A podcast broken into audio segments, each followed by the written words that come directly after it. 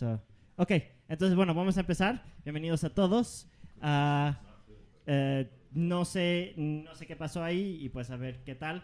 Pero bueno, vamos a empezar y bienvenidos a todos. Perdón si el audio no está perfecto, pero nos entienden. Entonces, ah, básicamente lo que vamos a hablar esta semana es vamos a hablar sobre señales de advertencia, vamos a hablar sobre cómo manejar ah, estas situaciones cuando hay algo que no les gusta en una relación o en una dinámica y cómo arreglarlo.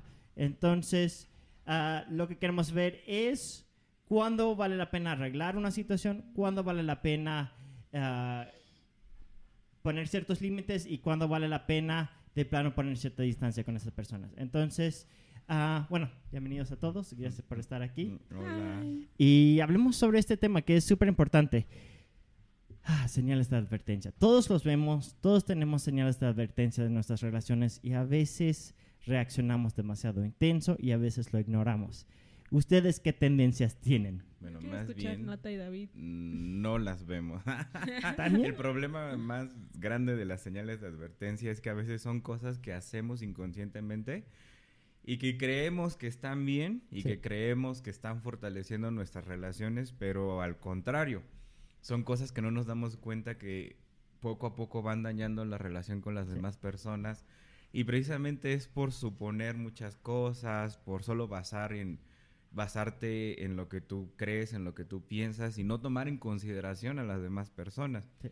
En este caso, pues hay muchísimas, muchísimas señales de advertencia. Yo creo que ahorita vamos a tratar de hablar sobre las más importantes y las más Sí. notorias. Pero una recomendación antes de esto es cualquier señal de advertencia que ustedes vean en sus relaciones, no es ni para hacer sentir culpable a los demás, ni para hacer- hacerse sentir culpable a uno mismo.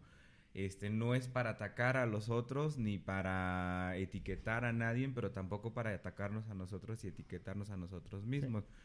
¿Por qué? ¿Qué pasa?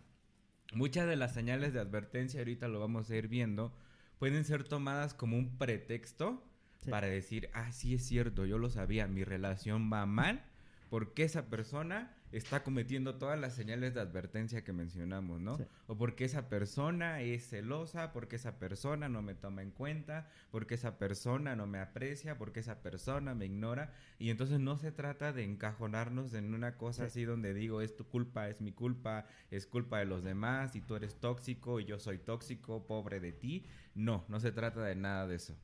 Entonces, este, hay un gato encerrado. Sí. David, ¿quieres abrir mm, nuestro cuarto? Los gatos están con la puerta. Entonces precisamente hay que tener mucho cuidado, pero sí, las señales de advertencia son a todas aquellas cosas pequeñas que van dañando poco a poco Sí. nuestra relación. Y por ejemplo, yo qué tengo de señales de advertencia? Uy, que no tengo de señales de advertencia.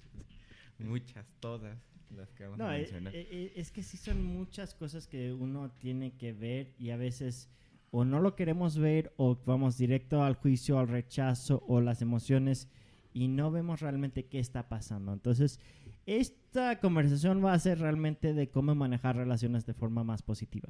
Y este tema lo vamos a manejar durante dos semanas. Esta semana vamos a hablar en general de todas las cosas, señales de advertencia, cómo funcionan, cómo manejarlos, etcétera. Y próxima semana vamos a ir más profundo con los elementos. Entonces, los que ya conocen los elementos saben que las tendencias, los instintos, las tolerancias, todo depende de los elementos que tienes dentro y que tu pareja tiene dentro y de tus seres queridos tienen dentro. Y eso influye mucho la dinámica. Entonces, próxima semana queremos profundizar este tema con los elementos. Pero hay muchas cosas en general, independientemente de los elementos, que, que nos afectan al diario con nuestras relaciones. Entonces, queremos hablar de cómo crear relaciones sanas, cómo sanar relaciones que se tienen que sanar, salvar relaciones que se tienen que salvar, terminar relaciones que se tienen que terminar, e implementar más autorrespeto cuando no hay suficiente autorrespeto y cómo lidiar con todas estas diferencias. Entonces, am, lo que vamos a también ver es ahorita dónde están ustedes en cuestión de sus relaciones. Decir eres una tóxica. Esa es la primera No señal de advertencia. Si eres tóxico, Muy es la primera señal de advertencia. no, precisamente lo que no queremos hacer es etiquetar a nadie, ni etiquetarnos a nosotros, ni llevar las señales de advertencia a un extremo de decir, sí, cierto, porque mi pareja es esto, o mi, a mi mamá es esto, o mi papá es esto, entonces ya, corta la relación. Precisamente queremos nosotros aprender a ver las relaciones de advertencia para ver si las relaciones se pueden fortalecer en el caso en que se tengan que fortalecer o va a haber momentos en que hay relaciones que se tienen que terminar. Pero después de haber hecho el trabajo, de haberte hecho consciente de las señales de advertencia que, han, que has estado haciendo tú o que la otra persona te está haciendo para ti. Y un ejemplo bien, pues bien sencillo, ¿no? O una que yo tengo de señal de advertencia. Este, pues a veces es excluir a la persona o a tu pareja, a tu mamá, a tu familia, a tus amigos de tus demás relaciones. Entonces yo por al ser un poco más introvertido, pues no me gusta que se me junte la gente, ¿no? Dirían por ahí no me gusta que se me junte el ganado. no es cierto. No, pero sí, cuando se juntan, este, yo pensaba que yo estaba haciendo bien en ese sentido de, ay, mira, pues mi relación con mi amigo tal, separado con mi amigo tal, y separado con la de mi pareja, y separado con la de mi familia, ¿no? Y cada quien en su lugar, pero nunca juntos y nunca revueltos, ¿no? Pero al yo estar haciendo esto, no me estaba dando cuenta que yo estaba excluyendo a la gente de alguna manera. Entonces, hay que ponernos bien atentos porque la exclusión es algo que nos podemos hacer de manera consciente o de manera inconsciente. Entonces, fíjate cuando tú estás haciendo un lado a tu pareja, que tu pareja no visita a tu familia, que tu amigo no visita a tu familia, que, por ejemplo, bueno, ok, sí invito a mi pareja a los eventos familiares. Y a, mí me pasaba, este, también un ejemplo bien chistoso al principio, con David, pues él es más familiar, él es de familia, de, de vamos a convivir en familia, de vamos a hacer estas cosas. Y de repente me invitaba a sus eventos familiares y pues él se ponía a saludar a todos, ¿no? Y yo, hola, y pues él saluda familiarmente porque son personas que se conocen de años, ¿no? Pero David cometía un pequeño error de que a mí me dejaba al principio ahí. Y él pretendía que yo saludara a todas las personas como si yo los conociera de todo el mundo, ¿no? Entonces a veces, sin querer, pues yo me quedaba así de, pues, ¿qué hago? No sé ni, no conozco a ninguna de las personas las primeras veces que iba con su familia, no los conozco a ninguno. ¿Cómo les hablo? ¿Qué hago? ¿Qué digo? Y al yo ser más introvertido, pues eso de socializar como que no se me da mucho, ¿verdad? Entonces, sin querer, pues las primeras reuniones que era con su familia de David, pues yo me quedaba ahí solito, sentado en un sillón, mientras David se iba a platicar con su familia, con sus primos, con esto. Y entonces, este, ya hasta que nos dimos cuenta que estábamos cometiendo este error, fue cuando pudimos arreglar las cosas. Y precisamente de eso se trata las señales de advertencia. David, por un lado, no sabía que él me estaba afectando a mí, dejándome ahí solito y pretendiendo que yo socializara solo.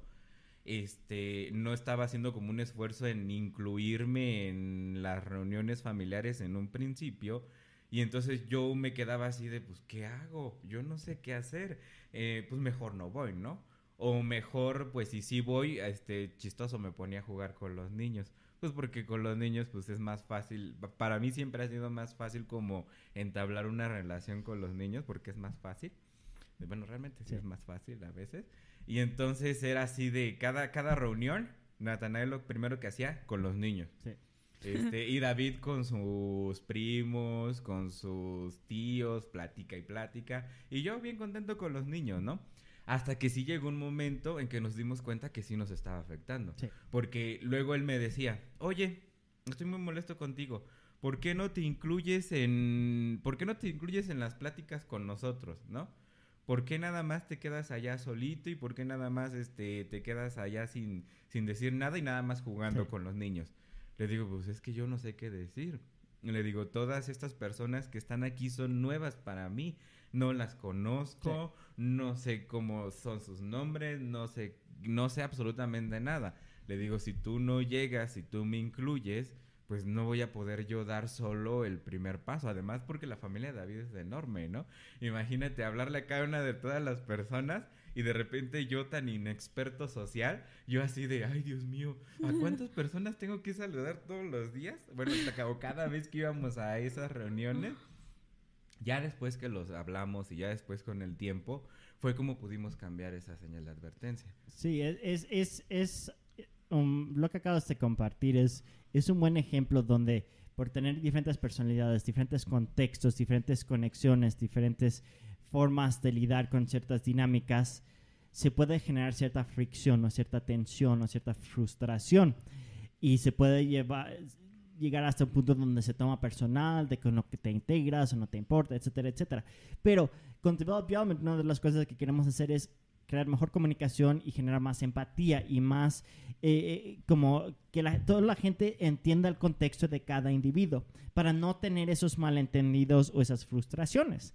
Entonces, esto es algo que cuando se habla, ok, ese no es tema por cuál destruir la relación o entrar a un drama enorme ya no, es que no me quieres, bla, bla, boom. No, es, ok, mira, ¿por qué te está costando trabajo integrarte? ¿Qué, qué, cómo te puedo apoyar?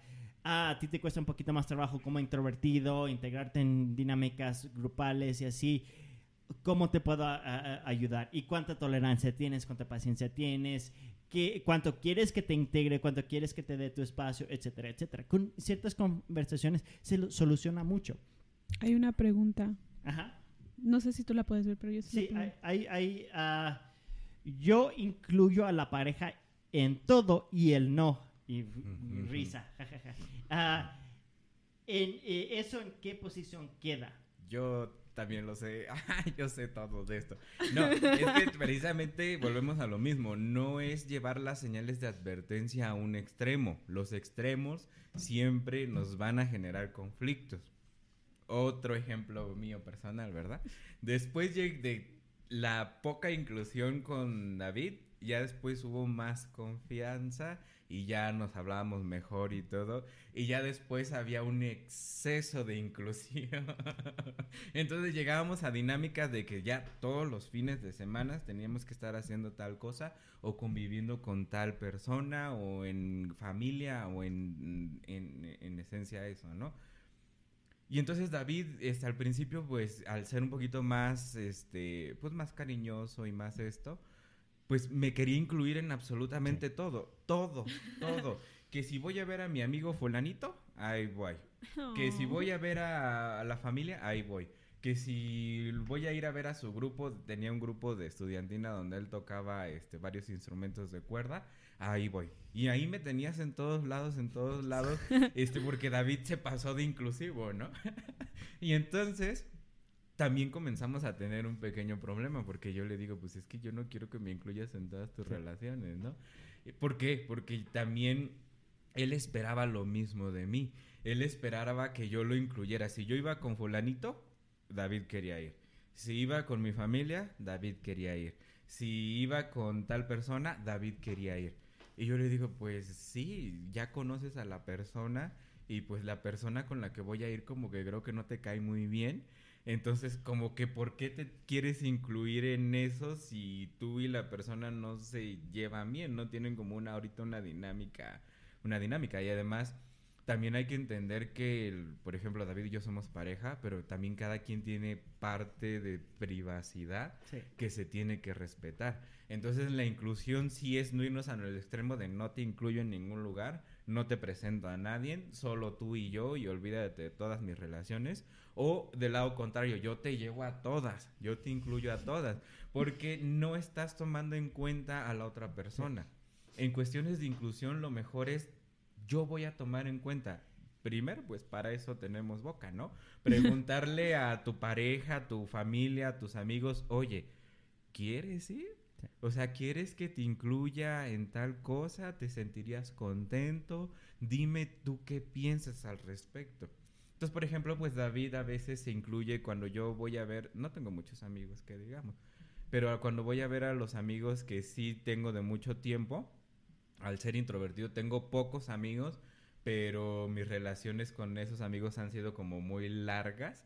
Entonces cuando David se quiere incluir, yo siempre le digo, pues mira, voy a ir con fulanito, está abierto a que si quieres ir, eres bienvenido, pero pues tú dime si sí quieres y no quieres. Entonces, no es caer en los dos extremos y siempre preguntarle a, a, la otra persona qué quiere, qué opina, cómo se siente, cómo se sentiría mejor y cómo se pueden apoyar mutuamente. Sí. Ah, hay otro comentario ahorita sobre el tema. Ahora veo que siempre fue la falta de comunicación. Mi ex super mega introvertido, yo todo lo contrario, más que extrovertido. Nunca hubo eh, entendimiento, era difícil adivinar qué quería o qué necesitaba. Y yo empecé a suponer lo que deseaba o quería y eso fue lo peor, creo. No hubo la confianza y la felicidad de la comunicación. Y bueno, para clarificar, son dos personas diferentes. Entonces, el primer comentario fue de, de Mari Carmen y este fue de Luisa. pero es el tema en general que estamos viendo esto, que, qué pasa cuando exactamente tienes una pareja que tiene una personalidad muy contrastante y tú los tratas como tú quisieras que te trataran a ti, pero sin tomar el tiempo para investigar y entender lo que necesita la otra persona.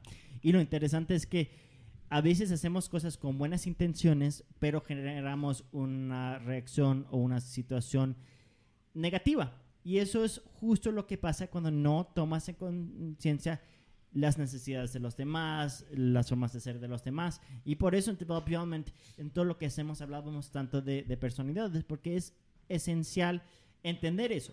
Y bueno, ah, otra cosa que quiero como hablar es muchas de esas cosas, uh, ahorita pues en el podcast somos como dos parejas con diferentes como uh, historias. Nata y David llevan que 13 años. Una mejor pareja y una peor pareja. Ah. no es cierto. bueno, nos ganan de 13, 13 años ustedes juntos, ¿verdad? Y decir, y yo prácticamente un año, estamos por llegar a un año. y ah, nuestro aniversario es la siguiente semana, por si quieren mandar regalos. es ridícula. Va a llegar un momento que después de cinco años se te van a olvidar los aniversarios. No. es cierto, es broma. Acuérdate que es, el proceso de enamoramiento ya después. ya, después. Ah. Bueno, entonces, bueno, con el tema de eso, lo que también quiero compartir un poquito es, por ejemplo, diferentes procesos y cómo ah, en relaciones largas, que ya llevas como mucho tiempo en esa relación, pero ya como que se han fracturado muchas cosas, cómo lidiar con esas cosas y en una relación nueva es diferente también. Entonces, por ejemplo, yo, me acuerdo Nata y David cuando los conocí. Ellos literal, su relación ya estaba, eh, ya lo han hablado aquí en el podcast varias veces, estaban en un punto donde ya no se aguantaban, ya no estaba funcionando. Y empezar a entender las diferencias y entenderse y respetarse y darse ciertos espacios cambia muchas cosas. Y eso es algo que, si ustedes ya tienen una relación que quieren mejorar, Créeme que tomando en consideración todo lo que vamos a hablar ahorita, todo lo que hablamos en, en Development en general, puede mejorar muchas cosas. Pero si tienen una relación nueva, también tenemos ciertas recomendaciones.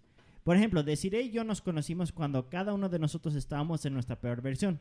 Mi abuelo estaba falleciendo, yo estaba súper estresado, súper triste, súper paralizado con mi vida y realmente estaba en un espacio muy difícil.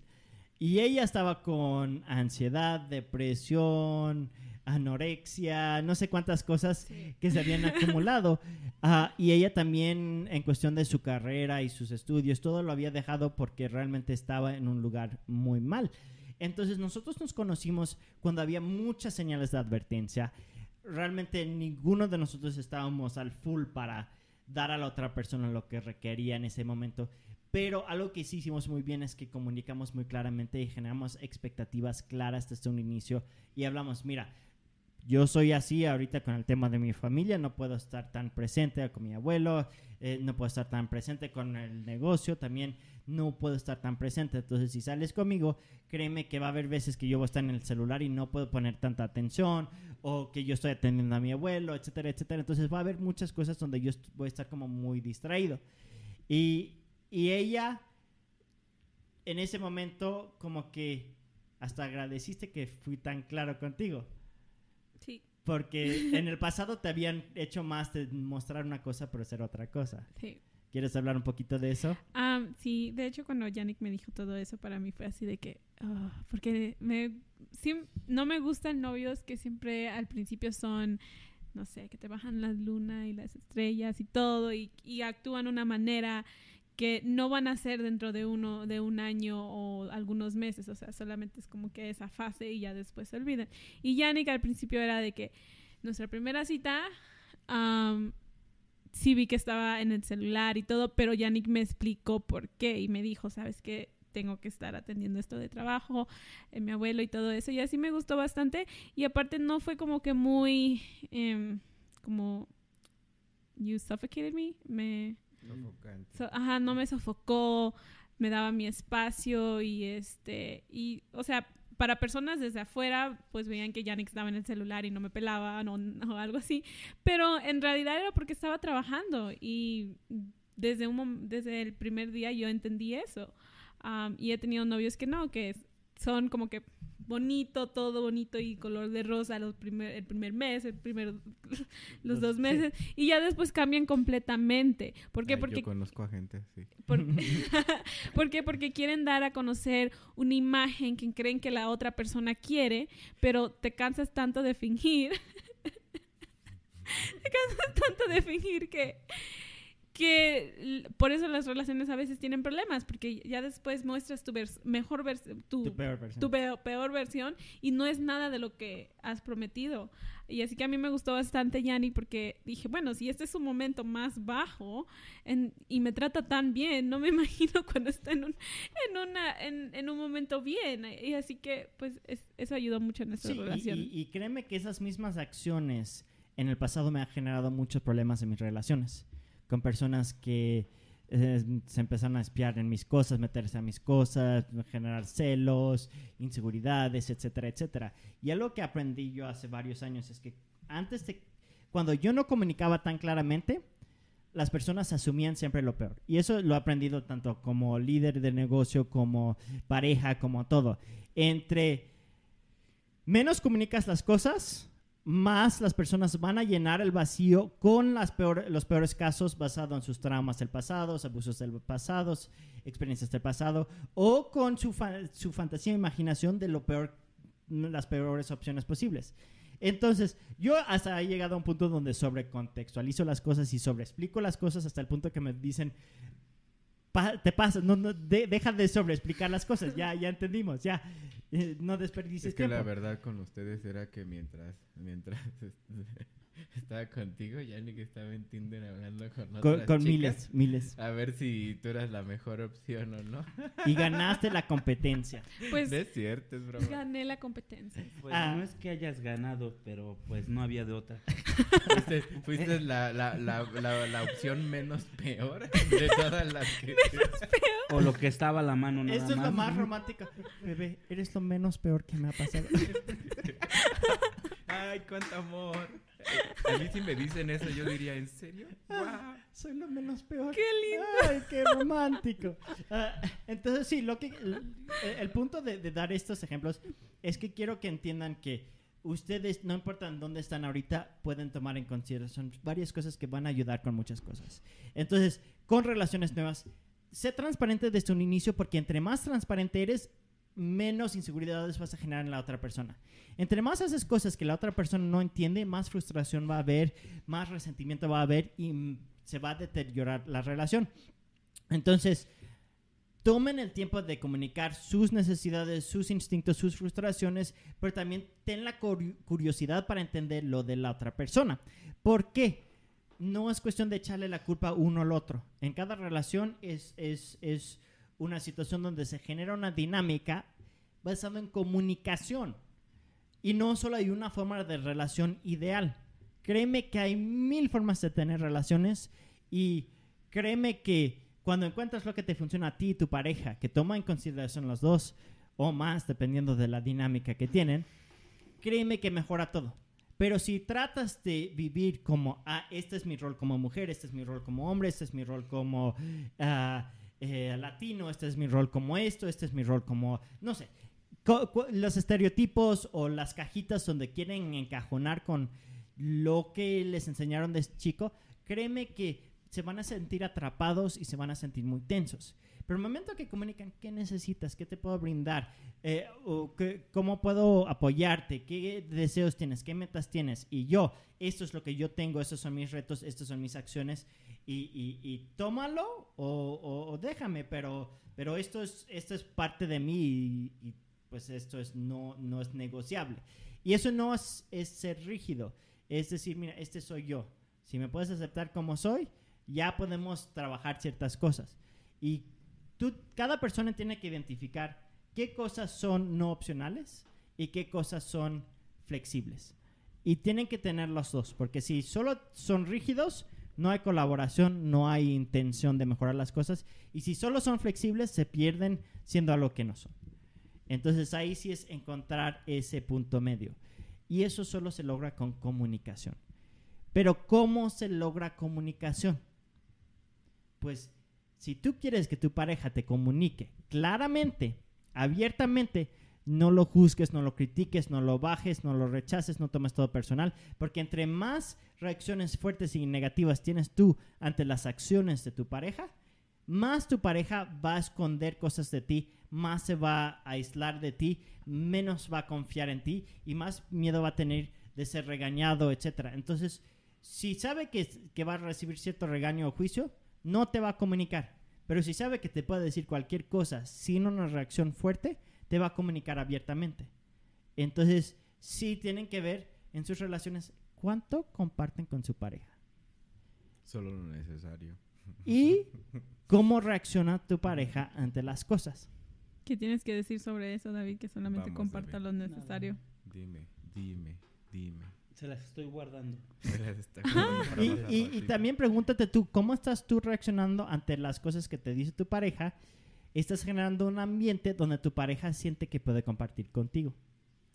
Nosotros somos libres y nosotros nos decimos lo que tenemos que decir. Sí, no, y eso es algo que se genera eso con confianza y comunicación. Se genera con confianza y comunicación. Pero para llegar a ese punto sí hay que superar varios traumas, sí hay que superar ciertas cosas. Y es paso por paso. ¿Por qué? Tú dices que eh, abres, ah, para ti ser abierta y todo eso es fácil. Y conmigo eres muy abierta y hablas de todo. Yo también hablo de todo sin problema. Pero ¿qué pasa cuando cometes un error? Oh, ok. Cuando comentan error, obviamente. No que, to- no que todo bien bonito. No. Tómala. Tómala. No, pero cuando cometo un error, solo como que encerrarme en mi mundo y yo soy más agresiva conmigo misma am, y me critico demasiado más que las personas a mi alrededor. Así Ya, que ya te iba a decir, decir, eh, con pareja así, ¿para qué quieres enemigos? no es cierto, es broma. Pero siempre le comunico a Yannick lo que me... O sea, quizá no en el momento, pero ya después cuando me No. calmo, le comunico a Yannick por qué me sentí, por qué dije ciertas cosas, porque en el momento, bueno, creo que ustedes se han dado cuenta que a veces, A veces. a veces me escuchan llorar desde mi cuarto y ser muy no, casi dramática. no. Casi, casi todos los días. Ya para mí todas las rutinas de decir, "Eh, va a llorar a tal hora. Ah, ok. Tenemos ya en el calendario. prende la televisión porque ya ahorita ya se va a escuchar. Acuérdense. despertador. Acuérdense que tengo la habilidad de escuchar casi absolutamente todo en este departamento. Entonces créeme que sí escucho. Y yo así, y David y Yannick, ah, pues es que está atendiendo a decir porque está llorando. Bueno, a veces con esta pandemia, pues obviamente soy un poquito más sensible. Y en el momento quizás sí, le digo a Yanni que se retire del cuarto y que yo quiero estar sufriendo yo solita, pero ya después cuando se me baja y pienso más con claridad, me disculpo con él si, si llegué a decir algo que no o si me compartí de una manera, porque realmente no estoy molesta con él, no me molesto con él, estoy molesta conmigo misma.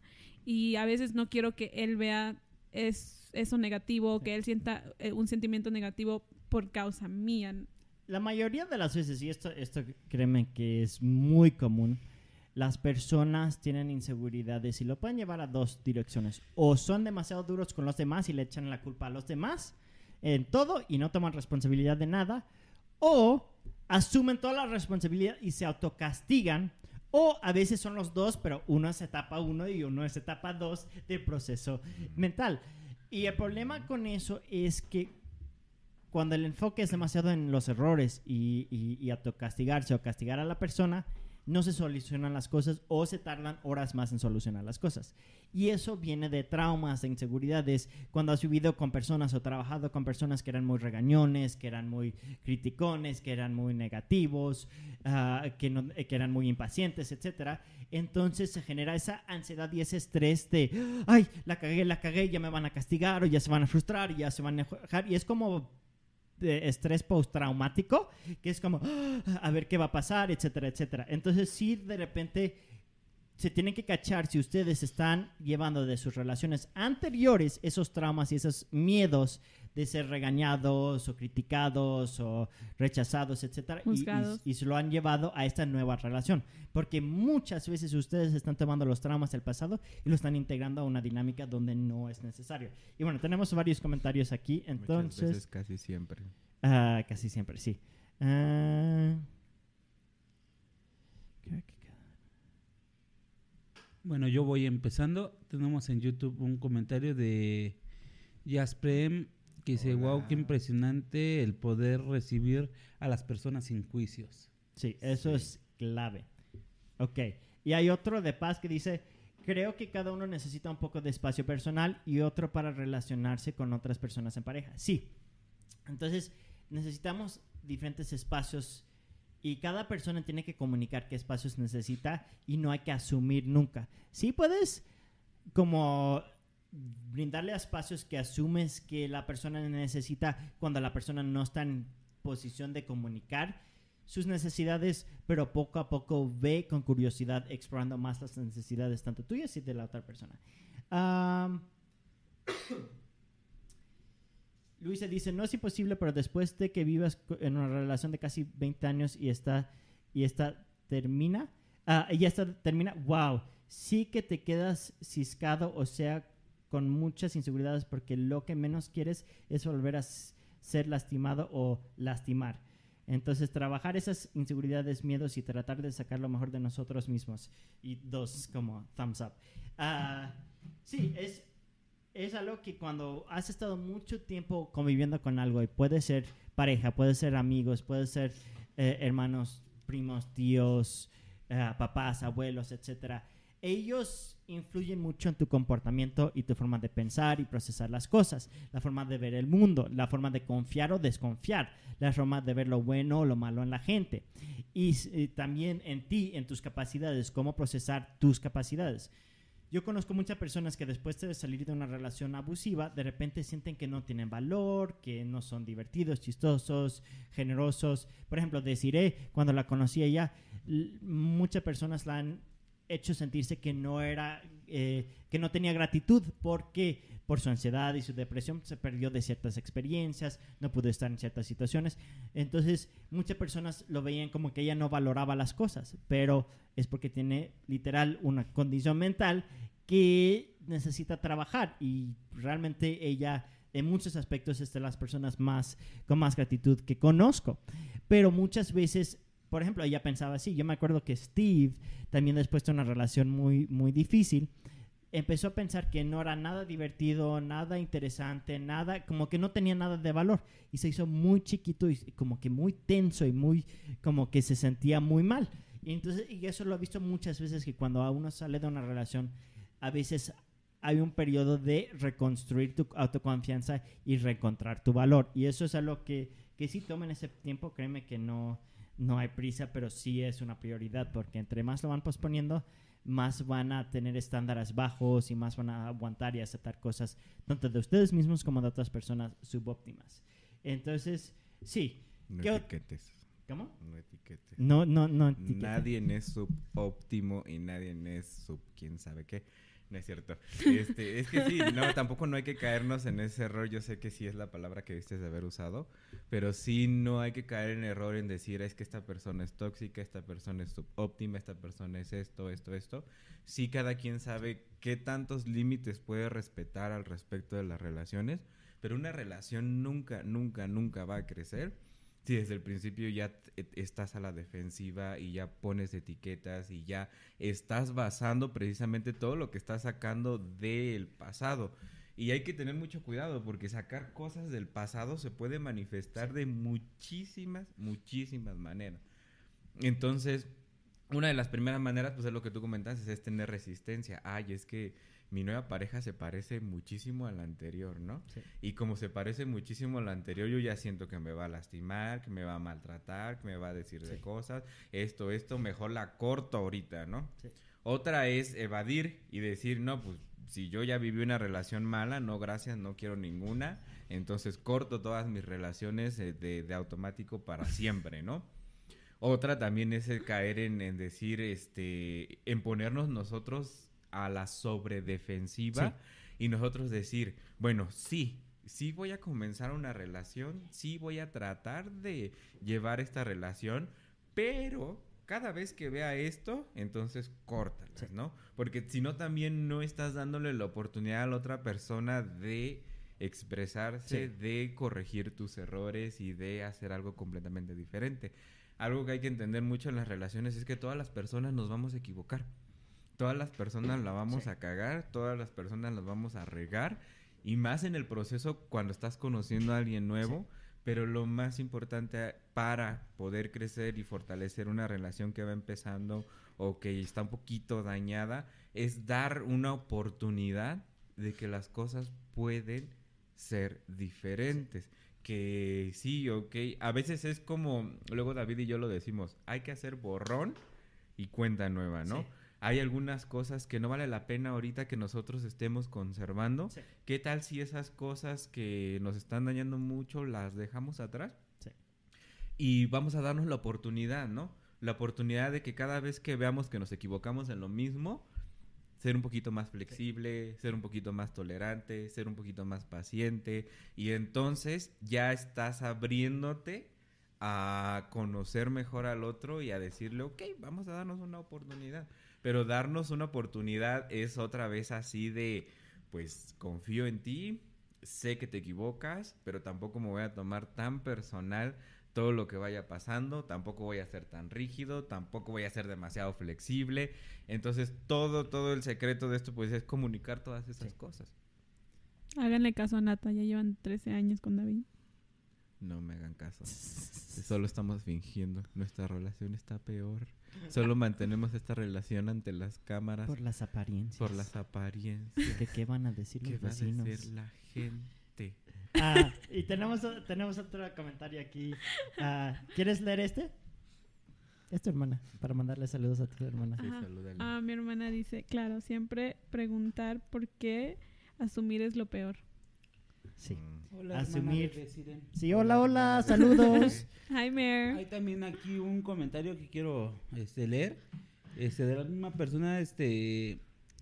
Yasprem, de, en YouTube, está diciendo cómo, es, cómo puedes invitar a la gente de tu vida a, es- a esta forma de, relac- de relacionarte.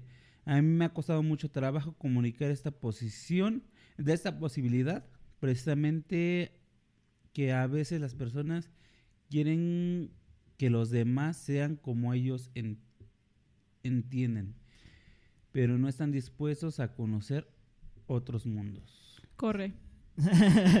Corre. Es Ah, que si una persona no quiere entender, o sea, tú puedes ser flexible, puedes ah, ah, como que intentar que esa persona entienda tu manera de pensar, pero algo que he, he, este, descubierto durante, bueno, mis novios que he tenido y todo, es que si no, esa persona no quiere entender, no quiere cambiar y a fuerzas quieren que vea las cosas como tú, como ellos lo vean, corre, porque Sí. vas a gastar tu sí, tiempo. hay- hay- esto va exactamente a cuándo vale la pena arreglarlo, cuándo vale la pena poner ciertos límites y cuándo literal correr. Y sí, cuando tú has hecho mucho y literal no hay ninguna disposición, no hay ninguna acción, ninguna curiosidad, sí, no vale la pena tratar de cambiar a la gente. Y eso, cambiar a la gente es una de las peores cosas que puedes hacer en las relaciones. Lo que sí puedes hacer, ser una invitación, puede ser una inspiración, porque hay personas que sí han llegado a un punto donde no confían, donde no ven las posibilidades porque se han decepcionado tantas veces.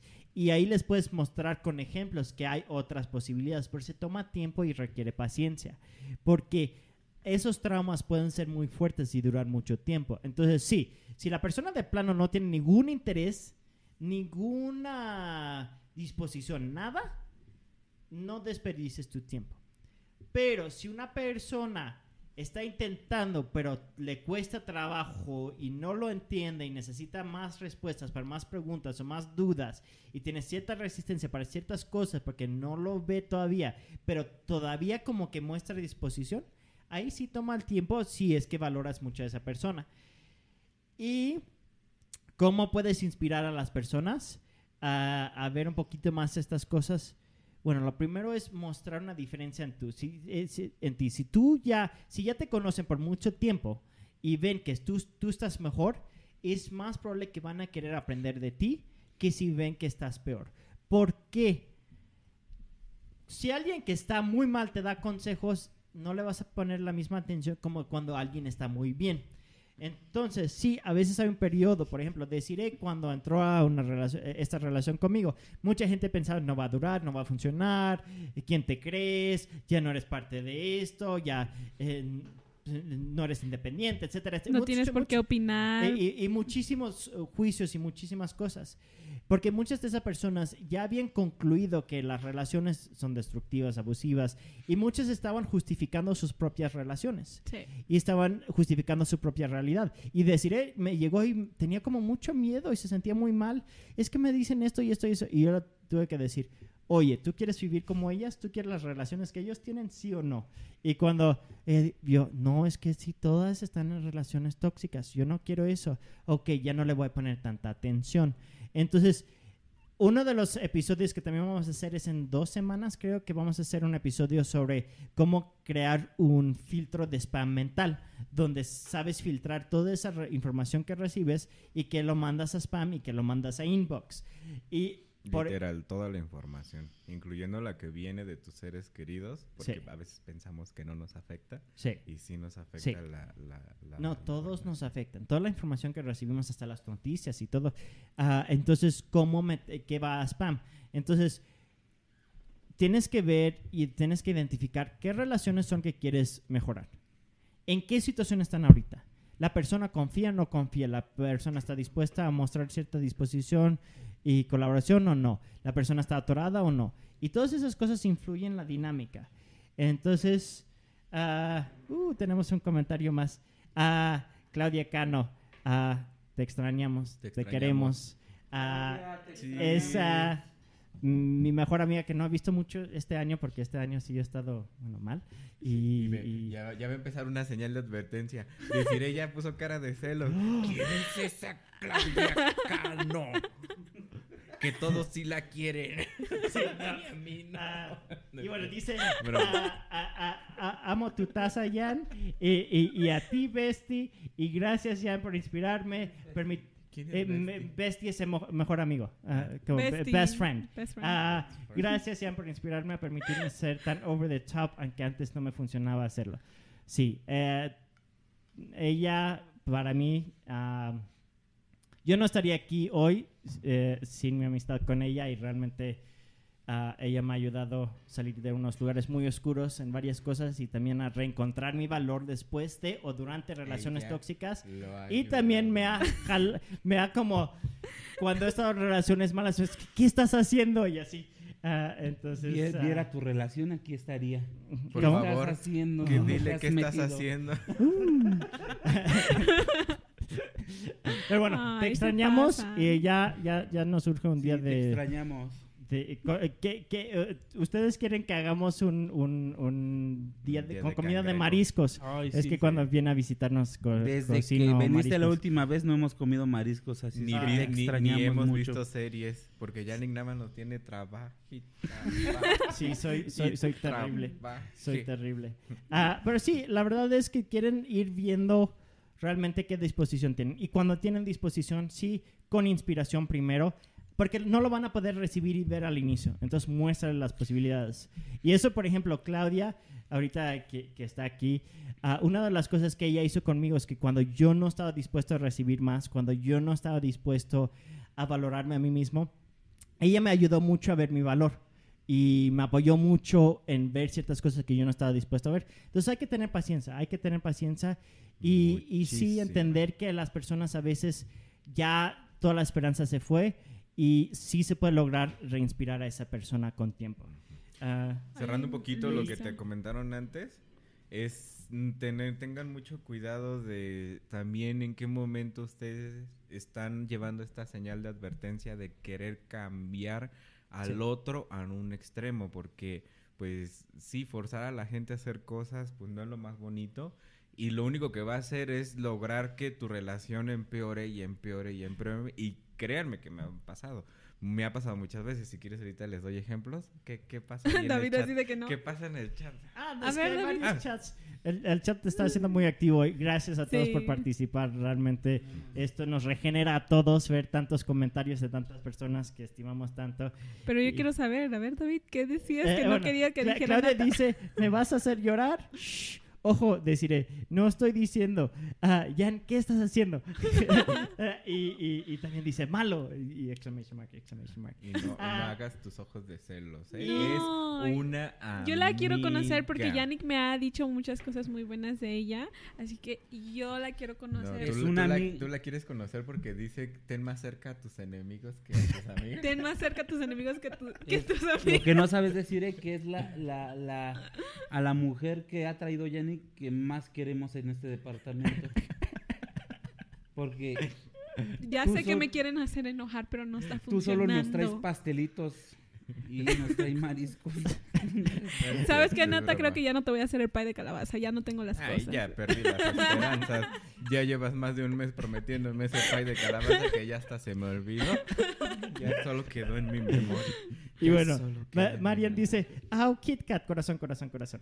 Ah, entonces, bueno. Hay ah, un comentario de Luisa am, que dice, bueno, a ver, espera, no sé cuál, cuál de todos. Hay uno que sí me llamó mucho la atención, que dice, hubo personas que no que no lo aceptaron y me dijeron que hacía mal, o sea, que yo era mala porque no quedarme y aguantar, pero prefería estar bien y reencontrarme nuevamente y este y hoy lo cel- celebro. Y eso sí como que me llamó la atención porque yo también he sido así, que no tolero muchas cosas y muchas personas me han dicho, es que te das por vencida muy fácilmente o algo. Y este, y por ejemplo, yo, yo siempre he sido de mente abierta, de que no me gusta que, no me gusta que yo tenga que cocinar o cosas así, o que tenga que hacer todo eso. Y, ¿qué? ¿Qué está pasando? No sé, es que David se me queda viendo con cara de ahorita vas a ver. ¿Qué voy a ver? ¿Qué? ¿Qué dime? Termina, deciré, termina porque Ajá. está muy bien lo que estás Y diciendo. este y, y muchas personas me han dicho, es que no, tú no pones de tu parte, pero es que si yo no me siento cómoda en una relación y no, o sea, le dediqué la paciencia que yo pude dar a esa persona, no, no soy mala para, o sea, irme. Y antes tenía un novio que era perfecto, mis, mis familias lo, lo querían, e- era este ejecutivo y todo, pero lo que no me gustaba es que no quería que yo trabajara, en, que dejara mi trabajo en un cierto punto y que aprendiera a cocinar y a limpiar y yo así de que no, y hubo varias personas que me decían, es que eres mujer, tienes que hacer eso, Pues tienes que como debe de ser. como debe de ser. O sea, estás en una familia mexicana donde las mujeres nada más tienen que cocinar. Pues obviamente, claro que lo dejaste. qué O bien lo dejé dejaste. inmediato y o sea, obviamente era perfecto, pero eso fue algo que no me gustó y muchas personas me vieron mal así de que dejaste ir un buen partido, era buen- tenía dinero, tenía carro, tenía esto y el otro y son solo porque querías ser terca y no querías aprender a cocinar o no querías limpiar y así y yo soy así de que no los dos trabajamos, los dos limpiamos, ambos este, cocinamos y él quería que yo fuera como su mamá. Me decía, es que mi mamá hace esto, mi mamá hace lo otro. Y yo así de que, ok, ah, vete No, con la- tu mamá. Las expectativas Y pueden aquí Yannick es destruir la mamá. relaciones. Ah, Yannick es, es la mamá. Sí, yo, yo soy la mamá. yo soy la- No, es que las expectativas pueden eh, destruir relaciones y, y las cajitas donde quieres meter a las personas pueden destruir las relaciones. Sí. Y sí, realmente es buscar qué, qué puede aportar cada persona sin frustrarse y comparar las, a las otras personas con quien han salido, familiares y las expectativas y los estereotipos. Y bueno, tenemos muchísimos mensajes más, entonces déjame solo entender algunos porque... Sí, Pues, saludos. A, es que ah. me saludaron a mí, Guillermo. Saludos, Guillermo. Es un amigo que tenemos de un poquito antes de que nos Hola, conociéramos. Memín. Entonces, este, pues sí, sí, ya hay que vernos después de la cuarentena. Hay que vernos y echarnos unas cervecitas. Sí. Bien Eh, ricas. Tú ves en el chat, en el... Eh, Manatí mandó un mensaje, pero no lo puedo ver en, en el mío. Este también dice Claudia, escribió también en el de acá, Pero deja que abra tantito. ¿Quién es? Es que los chats están muy fragmentados. Una cosa que vamos a hacer para un futuro muy cercano es tener una computadora aquí enfrente como en la primera temporada Para donde puedo ver todos los chats. Sí. Porque ahorita son como cuatro o cinco diferentes chats. Entonces estar al pendiente de todos es un reto. Pero sí, saludos a Manati porque sé que me mandó un mensaje que no lo puedo ver, no sé dónde está. Pero si lo También- mandas de nuevo, a ver si lo encuentro. También dice Claudia, chicos son geniales. Todos gracias. No, gracias a... Bueno, ya, ya se despidió porque tiene clase, pero Sí. pero sí gracias. Y regresando un poquito, aguas con las etiquetas, porque créanme que las usamos más inconscientemente de lo que Sí, creemos. aguas mucho. con las etiquetas. Y pues, por ejemplo, David y a nosotros, pues antes nos pasaba que cuando su familia fue descubriendo nuestra relación, al principio nos etiquetaban y decían, es que ¿quién va a ocupar el rol del hombre? ¿Y quién va a ocupar el rol de la mujer? Tanto en cuestiones de actividades este, eh, normales de las funciones de cada quien y en otras cosas, ¿no? Porque luego salían cada conversaciones bien, bien, bien simpáticas al respecto. Pero sí, el primer instinto que tenían mucha gente que luego nos conocen es, y, mucha, y a mucha gente les va a pasar, Ajá, todos nos han preguntado, ¿y quién es la mujer? Y nosotros así de, pues los dos somos hombres, ¿no? ¿Cómo que quién es la mujer? No, no entiendo tu pregunta, no entiendo hacia dónde va dirigida. Y yo entiendo que la gente sí tiene a veces mucha la sensación de querer etiquetar de acuerdo a lo que ya conoce. Entonces, la mayoría de la gente que nos ha preguntado esas cosas, pues es porque conocen nada más tradicionalmente las relaciones que son hombre-mujer y entonces ya tienen como sus etiquetas y a todos les gusta, le tiene, le- como que tienen la sensación de ponerle a lo conocido Sí. a lo que no conocen. Entonces sí hay que tener cuidado con todas las etiquetas porque así hacemos etiquetas por todos lados. A mí a David nos tocó de quién es el hombre, quién es la mujer. A ti te tocó de, pues si eres mujer, pues tienes que hacer tales cosas, Sí. ¿no? O si eres hombre, tienes Sí, que sí. hacer tales cosas y que las mujeres solo No, cuidan y- a y los por ejemplo, niños y que... Yo soy el que cocino. Yo no cocino. Y, y a ella siempre le dijeron que ella tenía que cocinar y que, que estaba mal si no cocinaba. Y para mí en mi casa era mi papá que cocinaba. Que, lo, bueno que, que no cocinas, decir, porque una vez vi que quemaste un huevo. sí, yo no Y cocino. yo dije, ¿quién preparó este huevo? Deciré preparó este huevo. Yo estoy completamente seguro Soy- de que Yannick no lo preparó. Soy pésima para cocinar, pero me gusta hor- horn- hornear. Hornear. Hornear. Ah, me gusta hacer pastelitos y todo. Y también me gusta limpiar porque eso me relaja. Pero cocinar por más no se me da. Sí, obviamente Y cuando... cocinas rico cuando cocinas. Has hecho unas pastas muy ricas que hasta yo ya te estoy Pues a mí copiando. no me ha invitado nunca pasta. ¿No has probado? No. A no. nosotros. A ¿No has Mer, a? Mer, a mi hermana Mer sí le gustan mis pastas. ¿Ven Mer le cómo gusta nos mucho. excluyen desde de la relación de trabajo? Necesitas hacer una pasta para ¿Ven cómo nos excluyen y Compré dicen pasta, que ¿eh? quieren que nuestra relación de colaboradores sea bien buena y nos excluyen? Pues es que yo es decide. que era una, era una pasta como que vegana, o sea, no era una pasta normal, así y que no sabía me que preguntaste si me no sabía si les no iba a me gustar gustaba. y yo ni siquiera sabía que a Yannick le iba a gustar. ¿Estás suponiendo que solo me gusta la carne? Que obviamente yo le agregué algunas Y ¿Y así quieres que te dejemos de hacer bullying? No. Ah, otra cosa, señales de advertencia. Hablemos un poquito de ah, bullying o bullying. Ah, la diferencia entre lo que es bromas donde están en la misma página y bromas donde sí duele. Y es muy difícil encontrar esa línea. Por ejemplo, A ver, David, ¿cómo le encuentras tú conmigo? Ay, pues no me interesa, la verdad. No me interesa fortificar nuestra relación, así que va la que sea. Ahí la que se dé. Eh, eh, es, es chistoso porque Nata y David tienen como una dinámica de mucho sarcasmo y banter. No sé cómo se dice banter, pero como, como que siempre presionando los botones de las personas y, y, y- y- generando como ese... No, y cualquiera que nos viera a mí y a David, a veces nos ven platicando y nos Y ven puede y parecer dice, abuso. no sé, está- ¿están peleando? Sí. ¿Están peleando realmente ustedes dos? ¿Están peleando porque se dicen cosas tan feas, no? Pero sí, este, por ejemplo, ahorita con Desiree, pues sí fue un proceso de trabajar, porque sin, aunque a nosotros nos gusta llegar a ese proceso, no lo hacemos con cualquier persona. Por ejemplo, yo tengo un amigo de años, años antes, hasta más antes de conocer a David, ¿no? Y con ese amigo nunca hemos llegado a la dinámica de él y yo ponernos a bromear tan fuerte con él, porque comunicó claramente sus límites de, ¿sabes qué? Con nosotros no bromees así, conmigo sí, conmigo no, conmigo sí. Realmente nosotros sí somos muy Cada respetuosos al límites. Pero sí, la verdad David y yo pues sí nos divirtimos muchísimo haciendo bromitas y cosas así. Pero también estamos conscientes que mucho de esto viene de nuestras familias. Sí. Por ejemplo, hace poco apenas, eh, ayer más bien, este, estábamos con, conviviendo con su familia de David porque cumplió otro sobrinito años. Y entonces ahí estábamos platicando y de repente la conversación pues empezó con bromas por todos lados y bromas, este, pues a veces un poquito pesadas Sí. pareciera para otra gente.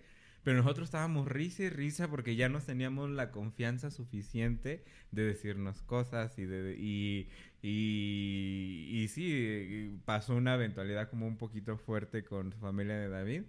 Y entonces ella y su familia tienen como una, este, sí, como una manera de aliviar toda la tensión sí. haciendo bromas. Y de un problema, pues ya le empezaron a poner más risa, más cosas. Y así es como aligeran el proceso. Y yo también tengo una parte de mi familia que también es como muy llevadita y muy, muy de, de atacarnos, pero, o sea, no es como ataque, es como una broma que para otra gente no le puede, le pudiera pasar, parecer pesada si no están en el contexto. Entonces volvemos a lo mismo, todas las señales de advertencia es no llevarlas a las- al extremo. Porque, por ejemplo, la gente podría decir, ay, no, pues no nos vamos a juntar con David y con Natanael porque nos van a bullear bien feo, ¿no?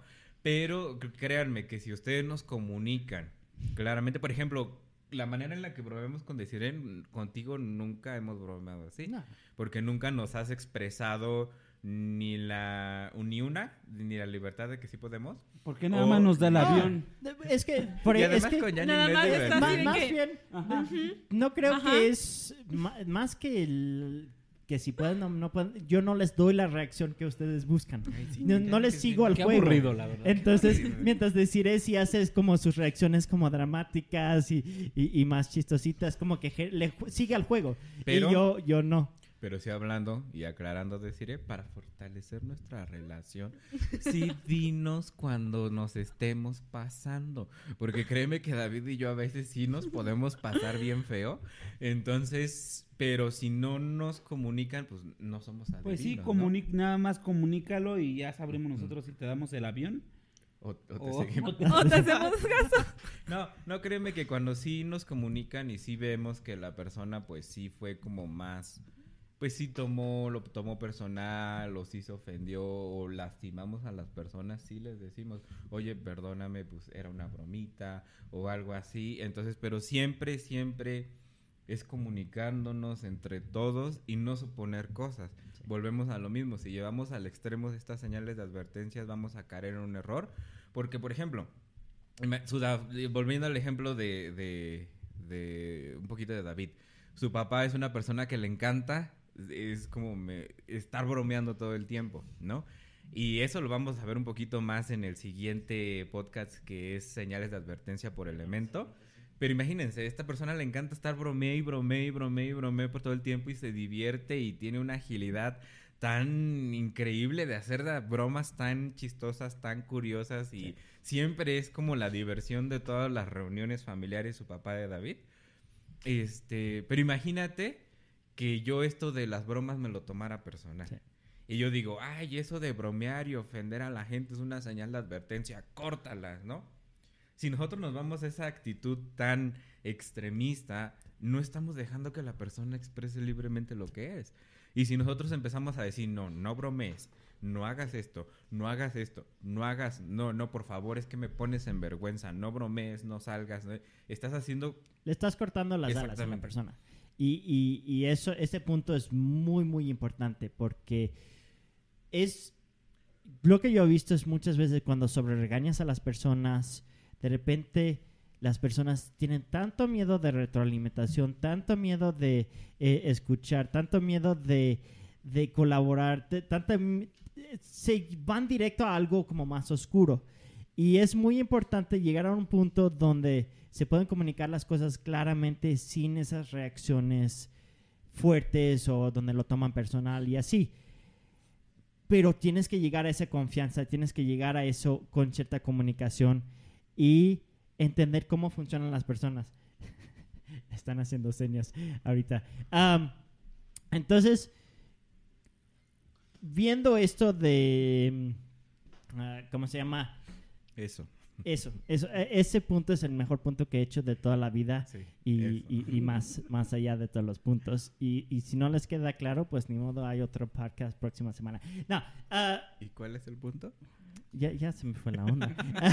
es que decir eso, tuvo que ir al baño rápido y ah, varias cosas estaban pasando detrás de la cámara y estaban moviendo algo ahí. Y yo así, ¿qué están haciendo? Y de repente estoy como hablando y poniendo atención allá y ya se me fue la onda. ¿Qué fue el punto que estabas diciendo para eh, enfatizar el... Que precisamente es algo que queremos hacer, que eso. A eso. Sí. Eso, eso. Eh, eso, eso. Sí, no, es que lo que aprenden en este podcast, les juro que, que no lo aprenden en ningún otro lado.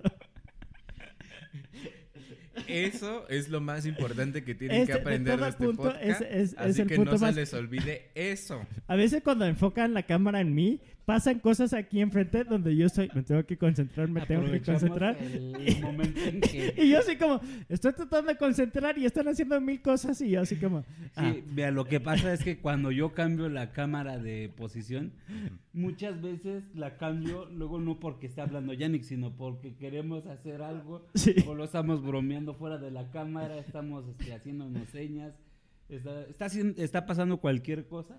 Entonces el reto doble para Yannick poner atención en lo que está diciendo y en lo que estamos haciendo. Pero chicos, no olviden eso, que es bien importante. Es ¿eh? importante. Eso no lo olviden. ¿No? Eh, precisamente reprimir la Ah, sí. personalidad de los otros, ya sea que tú lo estés haciendo contigo mismo, que lo estés haciendo con tus relaciones, hay que tener mucho cuidado, porque reprimir sus instintos, sus necesidades, lo único que va a hacer es forzar a que la... Haz de cuenta que, regresando un poquito al ejemplo de, David y su papá bromista, ¿no?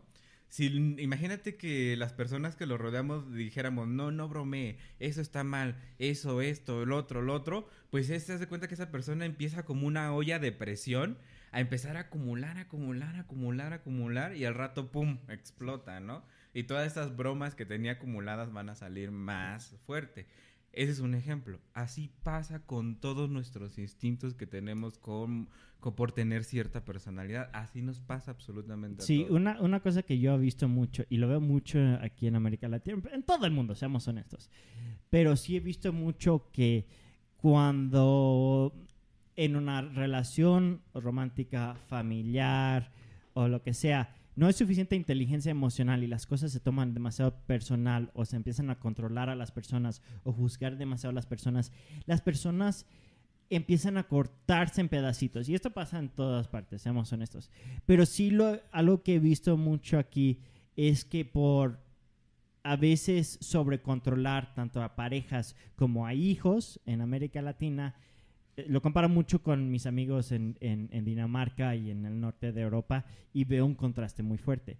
Pero aquí lo que pasa es que las personas se cortan mucho más en pedacitos, ah, pierden la esencia de quiénes son muchas veces por encajonar con ciertos roles. Ah, también ah, empiezan a tener tanto miedo de sí mismo, de su forma de ser, su forma de pensar, su forma de actuar, porque piensan que solo les va a traer problemas, entonces mejor no hacer cosas, mejor pues eh, ser como, llegan a un punto donde ya casi ni tienen emociones y son como, no sé, como que, que ya aguantan tanto, pero no están viviendo, no están sintiendo, no están conectados, no, no se están expresando, no están conectándose bien, solo están como así como, pues esto es mi vida, así es como, eh, bueno, ya. Y como que aceptan cosas que no les funcionan. Y creo que hay un valor muy grande en reflexionar como sobre, como cultura, sobre controlamos y sobre regañamos y cómo eso va cortando las alas de las personas, cortando las ambiciones de las personas, cortando la habilidad de ver opciones en las personas y también en vez de enfocarse en resolver los problemas, se enfocan en echarle la culpa. La culpa, ay, es que es, es tu culpa, esto tú, tú, tú, tú, tú. Sí, sí, Y, y- y realmente la- lo que pasa mucho es eso. Cuando te enfocas en culpa en vez de cuál es el problema y cómo lo solucionamos, nunca llegamos a ningún lado. Y eso es algo que, que si empezamos a ver cómo podemos... Traten, y este va a ser un ejercicio, traten de no culpar a nadie en las próximas dos semanas. no Uy, culpen a las otras personas. sí no difícil. culpense a No ellos, lo a ustedes mismos. Enfóquense en resolver problemas. Pero cuando ven un problema, no vean errores humanos. Ese Vean ejercicio no lo vean cómo se puede mejorar la dinámica, los, eh, cómo se puede mejorar la infraestructura, cómo se puede reorganizar las cosas, pero no se enfoquen en la culpa, porque la culpa destruye tantas cosas y cuando hablamos de señales de advertencia, muchas veces vamos directo a la culpa. A culpar a la otra persona, a culparte a ti mismo, que y, y con la culpa no se resuelve nada. Y señales de advertencia son indicadores que algo se tiene que cambiar. Y hay varias opciones. Hay la opción de que no, ahorita tengo que regenerar a mi pareja, ahorita me tengo que regenerar a mí, ahorita tengo que hacer ciertas preguntas para tener más contexto y no asumir tantas cosas destructivas. Ahorita tengo que comunicar mi contexto para que la otra persona no asuma tantas cosas destructivas. O ahorita yo tengo que eh, comunicar mis límites, como lo que decía de los eh, juegos y lo del bullying. Esto sí mm, lo recibo, esto sí me divierte, esto ya, ya no, esto ya es un botón mío que tengo del pasado, no es personal, pero por favor no lo presionen. O eh, de plano, no, esto ya no está funcionando, no hay el esfuerzo, no hay la dedicación para mejorar las cosas, y entonces quiero generar esa, eh, una distancia, una separación, porque de plano no están funcionando las cosas. Entonces, hay varios pasos que tienen que tomar y tienen que, que, realmente estar dispuestos a ver qué cambios y no llegar al autopiloto, porque muchos operamos de forma de autopiloto que reaccionamos de la forma que nos funcionó la última vez o que no nos funcionó, pero fue el instinto, o reaccionamos basado en nuestras emociones sin tomar tiempo para ser empáticos, ser curiosos, ser como eh, pacientes y flexibles y tolerantes. Y eso no es lo mismo que aguantar abuso. Si hay abuso y si ustedes dicen, esto no me funciona, no lo tienen que aceptar. Créeme que ustedes tienen toda la libertad de decir, esto no lo acepto, esto no me gusta, este es mi límite. No hay problema en eso.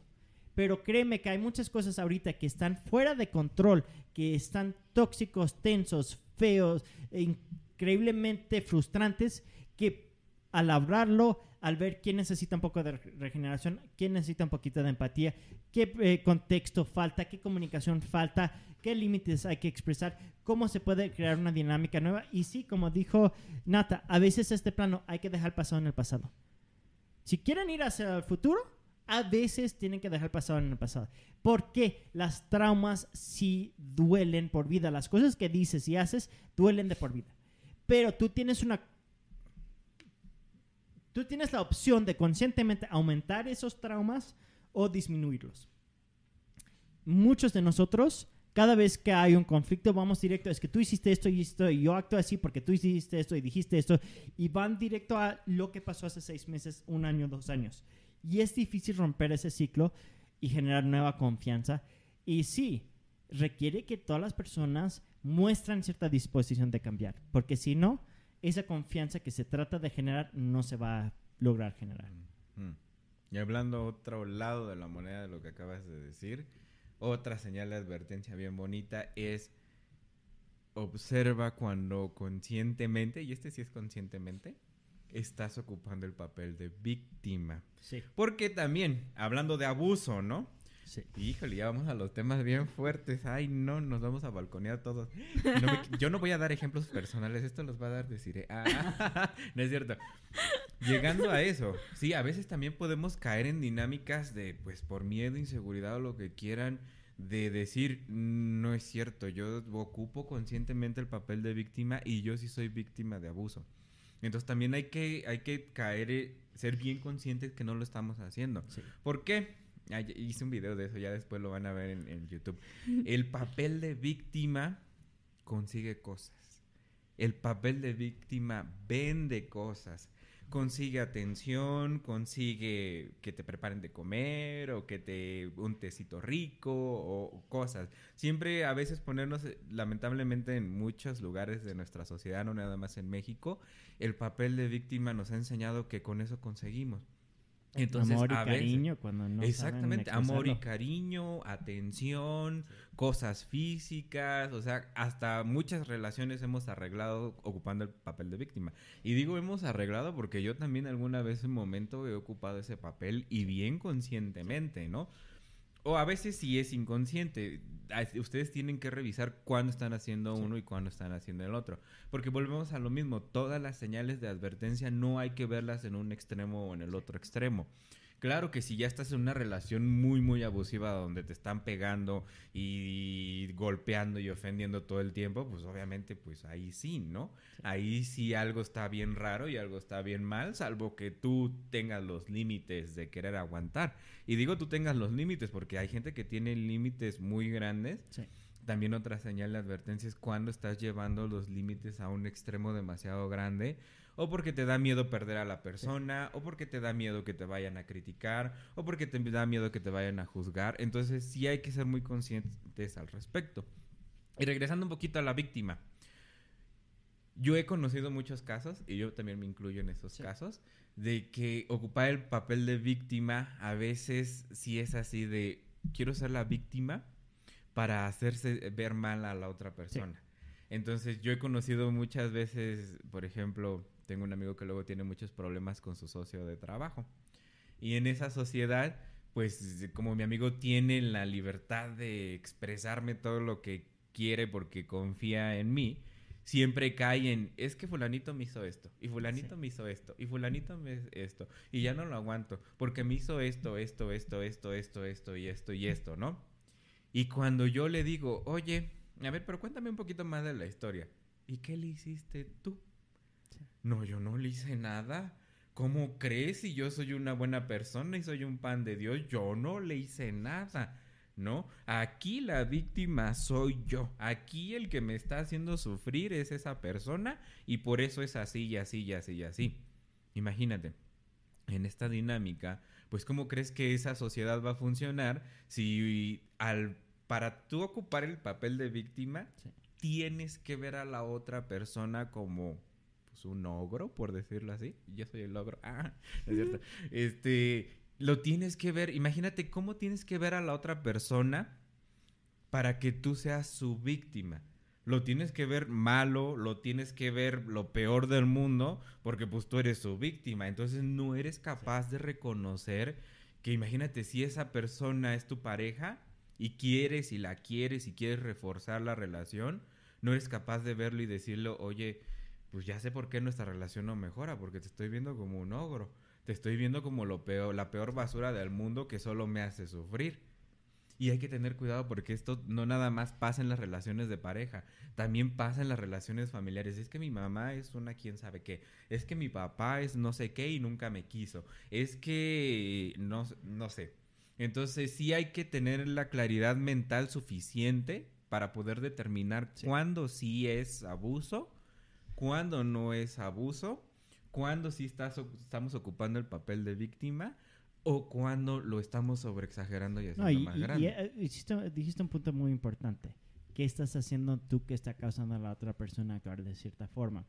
Eso no es decir que es tu culpa. Las personas que Mm. son muy de autoculparse no es cuestión de culpa. Recuerdan, hay un ejercicio que les acabo de dar de que no se culpen y que no culpen a nadie por dos semanas. Pero muchas veces nosotros podemos sacar lo peor o lo mejor de las personas a nuestro alrededor. Si los ponemos en una esquina, si los bajamos, si los presionamos todos sus botones, si les mencionamos todas las cosas que generan inseguridades, miedos, frustraciones, van a explotar o sacar su lado malo. Si los elevamos, los inspiramos, los apoyamos, los retamos, los regeneramos, van a sacar su mejor versión. Pero muchas veces nosotros por estar mal o sentirnos como víctima, bajamos a la otra persona y ya ambos casos están drenados, inseguros y empiezan a chocar. Entonces sí es ver cómo podemos nosotros sacar lo mejor de la gente.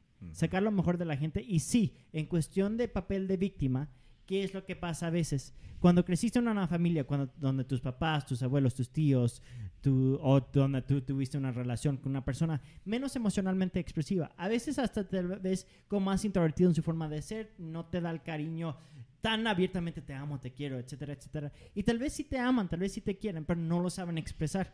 Y tú aprendes que si te caes, si te rompes, si te lastimas, si llegan y se expresan más vulnerablemente. Entonces aprendes, pues si me lastimo, me van a dar amor y cariño, pues me voy a lastimar mucho. Y eso puede pasar con todas las personalidades y todos los elementos. Pero lo que sí pasa a veces es que cuando tienes una persona como menos expresivo y aprendes, yo hago esto y así recibo ese amor y cariño, lo aprendes a hacer y como la única forma de recibir amor y cariño a veces. Pero también eso viene no solo, viene de no saber recibir amor y cariño expresado de otras formas, viene de no saber tu valor y no saber eh, realmente cuánto te quieren, cuánto te valoran y cuánto realmente están ahí por ti. Viene de no tener curiosidad y conciencia del contexto realmente que está y solo asumir cosas sin explorar y llegar a conclusiones prematuras. Y sí, llega, eh, también es un resultado de dejar que las emociones tomen control a un extremo y no tomar el tiempo para hacer esa pregunta.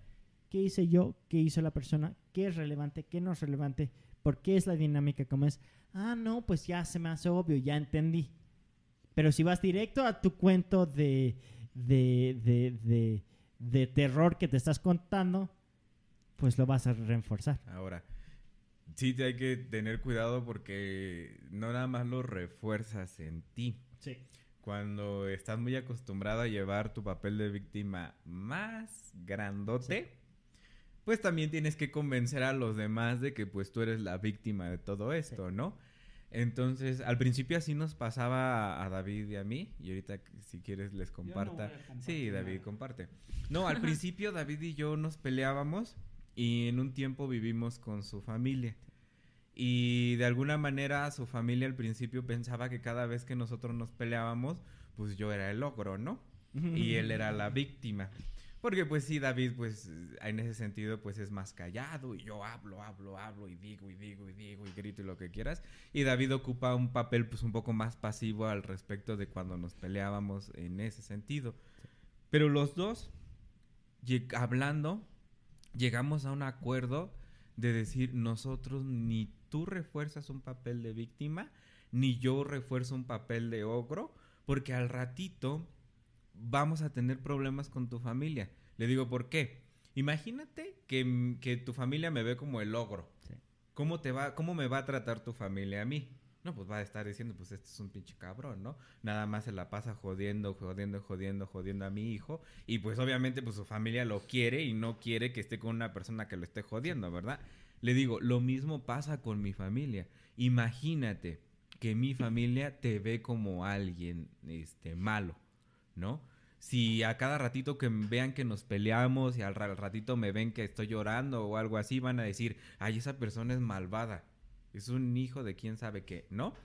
Y entonces David y yo nosotros manejamos esa situación muy bien. Tanto él habló con su familia y yo hablé con mi familia y les, y les decimos, cada vez que ustedes nos vean peleando, ustedes ni se metan. Porque aquí no hay ni un ogro, ningún malo del cuento, ni ningún pobrecito del cuento. Le digo, salvo que ustedes estén enterados de qué nos hicimos, porque a veces David y yo nos peleamos porque mutuamente nos hicimos algo. Es así, pues no se metan.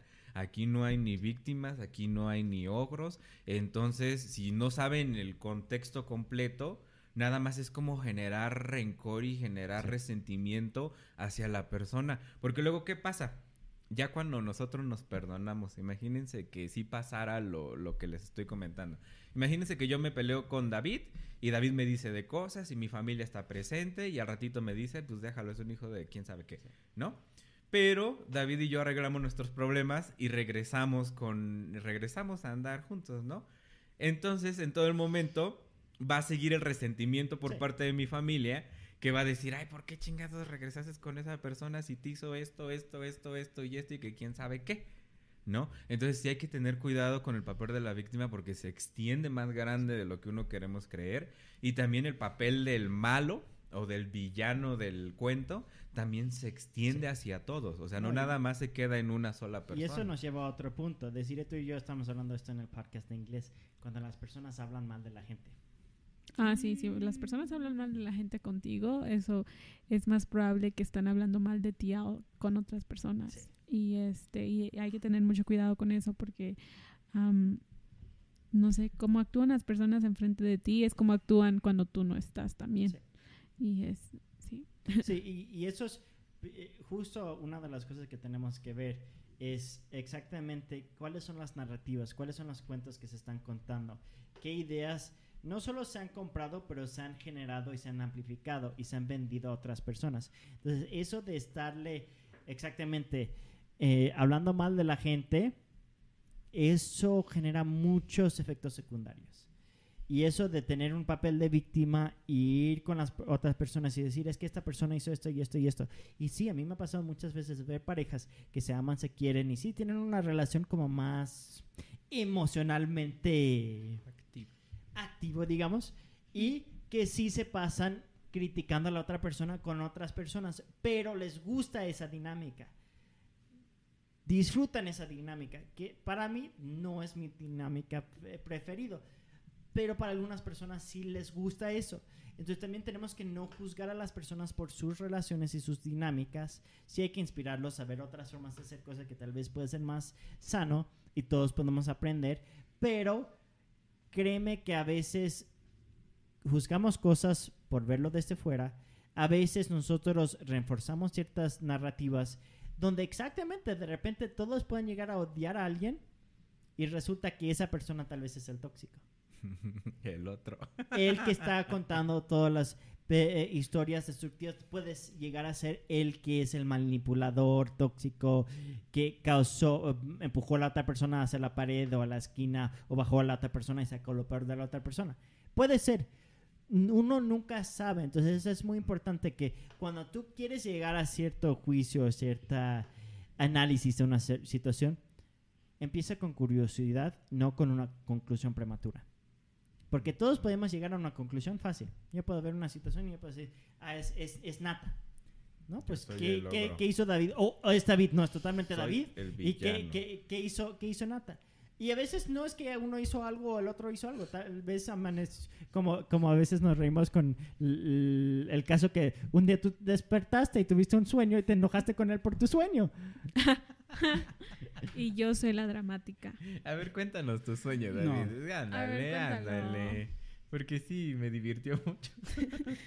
Eh, hay mensajes nuevos. Cuenta el sueño.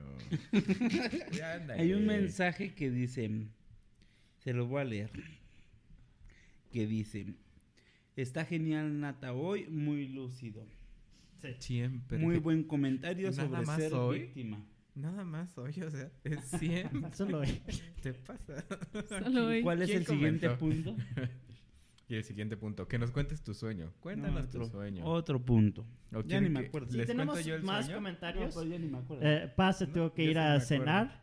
Paz dice, ¿No? gracias, abrazos para todos desde España, ya es hora de preparar la cena, besitos, chao. Y. Mari Carmen dice, bye. gracias, gracias, gracias. Ah, gracias, Gracias, gracias, gracias. Ah, es que Yannick dice gracias, gracias, gracias. Gracias, gracias, gracias. Sí, ese es mi trademark. Am, pero sí, entonces eh, el punto de, de- nos da risa ese caso de David que amaneció un día, tuvo un sueño y tuvo que sacar esas emociones. Pero eso es lo que a veces pasa y a veces nosotros vamos y eso de vi- vilipeñar a la gente, li- vili- co- convertir a alguien en un, en un villano, Ujú, eso es algo muy peligroso porque rara vez alguien es totalmente villano. A veces sí, y ustedes, cada persona sabe sus límites, cada persona sabe sus procesos, cada persona eh, tiene diferentes tolerancias, gustos, etcétera, etcétera, etcétera, y no estoy aquí para juzgar, pero créeme que muchas de las personas que tú estás criticando y viendo con el villano más grande del mundo, a lo mejor hay una explicación de por qué. Eso no justifica la acción, no quiere decir que la acción que te frustra, te enoja o te decepciona, que esté bien o mal. Créeme que hay una diferencia entre lo que son las acciones y lo que es la persona en totalidad. Entonces, si tú puedes tomar un momento para analizar estos juicios que tengo sobre esta persona, ¿son basados en totalidad o basado en ciertas cosas específicas? Ah, ok, ya me da mucha claridad. Entonces, queremos ir viendo eso porque créeme que hay muchas personas ahorita que en tu vida que te están apoyando de la forma que ellos saben, basado en sus personalidades, su forma de ser, sus formas de pensar, su contexto, etcétera, que ustedes los están viendo como villanos. Ay, sí. Y a- especialmente en próxima semana lo vamos a ver Sí. con los elementos. Porque tal vez tu pareja tiene un elemento totalmente contrastante y chocas por ellos y piensas que son un villano solo porque no te dan lo que tú buscas de la forma que tú lo darías porque son un elemento diferente. Entonces, David, ¿quieres poner el promo? Sí. Y... Vamos a poner el promo de próxima semana para que sepan de qué vamos a hablar. Hola a todos. Hola, hola. En nuestro podcast anterior hablamos un poco sobre qué son las señales de advertencia. Y básicamente dijimos que las señales de advertencia son aquellas cosas que estamos haciendo en nuestras relaciones que sin darnos cuenta, poco a poco van dañando nuestra relación. Un ejemplo bien sencillo de una señal de advertencia, pues son los celos, ¿no? Por ejemplo, David, ¿qué pasa con respecto a los celos? Hay dos cosas. Dependiendo cómo lo vea la gente, cómo lo sienta la gente. Hay mucha gente que lo va a decir, ay, wow, es lo mejor, ¿no? O, ¿sabes qué? No, no aguanto los celos. ¿Por qué? Cuando te dicen, ay, es lo mejor, es porque sienten que tú les importas. Porque sienten que... Que ahí mira, te tiene celos porque te quiere, ¿no? Exactamente. O del otro lado, pues, están hartos de, de los celos y dicen, pues este, ¿por qué me está checando? ¿Por qué me está investigando? ¿Por qué está averiguando dónde estoy?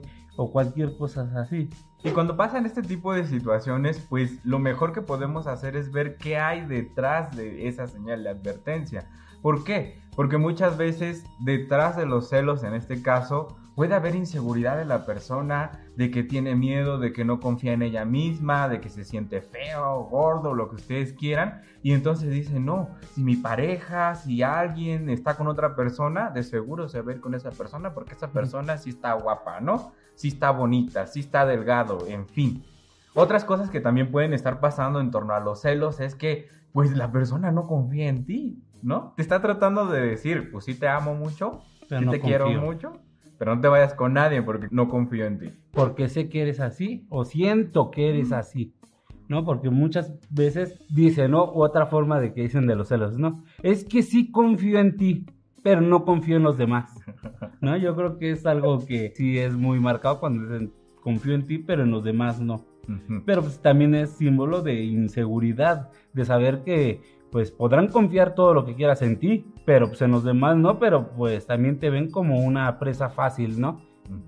Y sin darnos cuenta, pues vamos metiendo entre nuestras relaciones ese tipo de cosas que realmente pues, van destruyendo la dinámica y van haciendo que las relaciones estén basadas en ser deshonesto, en desconfiar en las personas, en ser demasiado crítico, juicioso, en fin. Pero ¿qué pasa cuando una señal de advertencia está alimentada por tu personalidad? Porque claro que llega a pasar y les voy a dar otro ejemplo.